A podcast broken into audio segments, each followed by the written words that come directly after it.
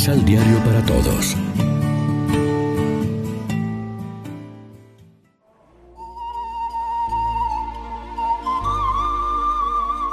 Primera lectura. El rey de Babilonia se llevó cautivos a Joaquín y a todos los hombres poderosos. Del segundo libro de los reyes. Joaquín tenía 18 años cuando subió al trono y reinó durante tres meses en Jerusalén. Su madre se llamaba Nejustá, hija de Elnatán, de Jerusalén. Joaquín, igual que su padre, hizo lo que el Señor reprueba. En aquel tiempo subió contra Jerusalén el ejército de Nabucodonosor, rey de Babilonia, y sitió la ciudad. Nabucodonosor llegó a la ciudad mientras sus hombres la sitiaban. Entonces Joaquín, rey de Judá, junto con su madre, sus servidores, sus jefes y sus funcionarios, se rindieron al rey de Babilonia, y éste los hizo prisioneros. Era el octavo año del reinado de Nabucodonosor. Nabucodonosor se llevó a Jerusalén todos los tesoros del templo del Señor y los del palacio real. Destrozó todos los objetos de oro que Salomón, rey de Israel, había hecho para el templo conforme a las órdenes del Señor. Nabucodonosor se llevó al cautiverio a toda Jerusalén, a todos los jefes y hombres de importancia, con todos los carpinteros y herreros, en número de diez mil, y solo dejó a la gente pobre de la región. También llevó cautivos a Babilonia al rey Joaquín con su madre, sus mujeres, los funcionarios del palacio y toda la gente valiosa, todos los soldados en número de siete mil, los carpinteros y herreros en número de mil, y todos los hombres aptos para la guerra fueron deportados a Babilonia. Y en lugar de Joaquín, Nabucodonosor nombró rey a un tío de Joaquín, Matanías, a quien le puso el nombre de Sedecías. Palabra de Dios.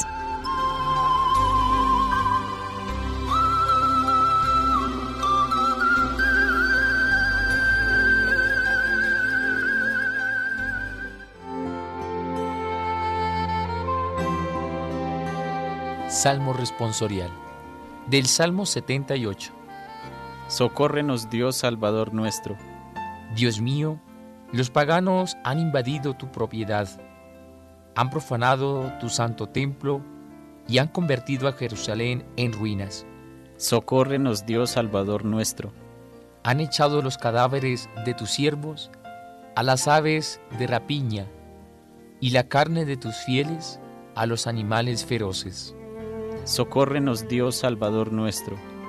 Hemos sido el escarnio de nuestros vecinos, la irrisión y la burla de los que rodean. ¿Hasta cuándo, Señor, has de estar enojado y va a arder como fuego tu ira? Socórrenos Dios Salvador nuestro. No recuerdes, Señor, contra nosotros las culpas de nuestros padres. Que tu amor venga pronto a socorrernos porque estamos totalmente abatidos. Socórrenos Dios Salvador nuestro. Para que sepan quién eres, socórrenos, Dios y Salvador nuestro. Para que sepan quién eres, sálvanos y perdona nuestros pecados. Socórrenos Dios Salvador nuestro.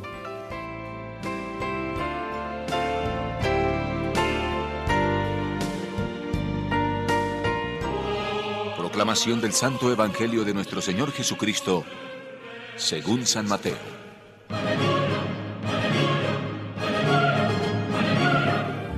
No es el que me dice, Señor, Señor, el que entrará en el reino de los cielos, sino el que hace la voluntad de mi Padre del cielo. En el día del juicio muchos me dirán, Señor, Señor, profetizamos en tu nombre y en tu nombre arrojamos los demonios y en tu nombre hicimos muchos milagros.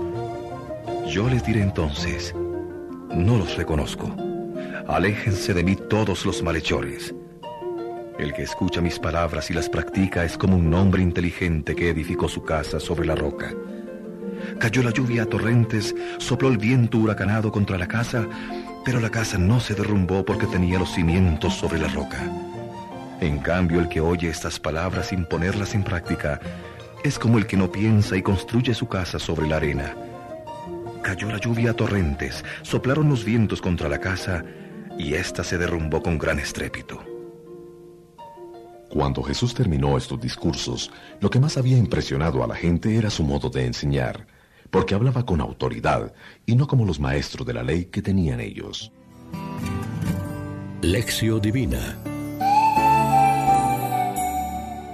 Amigos y amigas, ¿qué tal? Hoy es jueves 25 de junio y a esta hora, como siempre, nos alimentamos con el pan de la palabra. Jesús propone una comparación relacionada con la misma idea el edificio que se construye sobre roca o sobre arena. Es una imagen muy plástica. Si la casa está edificada sobre roca, resistirá las inclemencias. Si sobre arena, pronto se derrumbará. No se trata de decir palabras piadosas, sino de cumplir lo que esas palabras prometen. No debe haber divorcio entre las palabras y los hechos.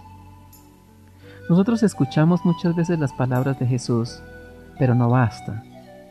Si además intentamos ponerlas por obra en nuestra vida, entonces sí construiremos sólidamente el edificio de nuestra persona o de la comunidad.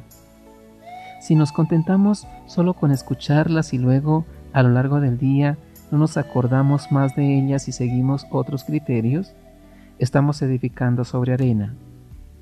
Jesús nos avisa que si se dan estos frutos prácticos, no nos valdrá recurrir a que hemos dicho cosas bonitas o rezado o profetizado en su nombre o incluso expulsado demonios.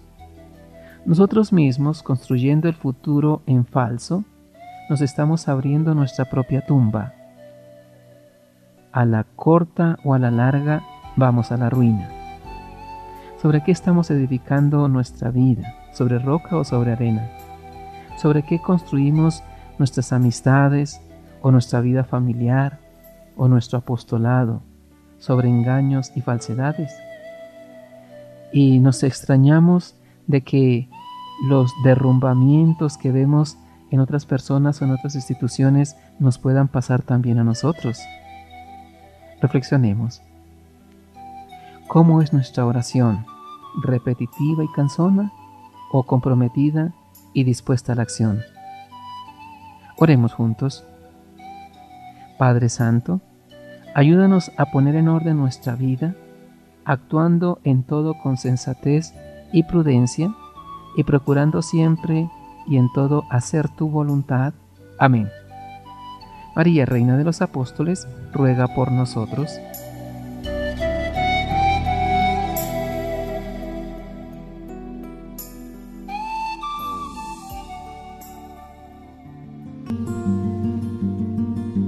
Complementa los ocho pasos de la Alexio Divina adquiriendo el emisal Pan de la Palabra en Librería San Pablo o distribuidores. Más información www.sanpablo.co Pan de la Palabra.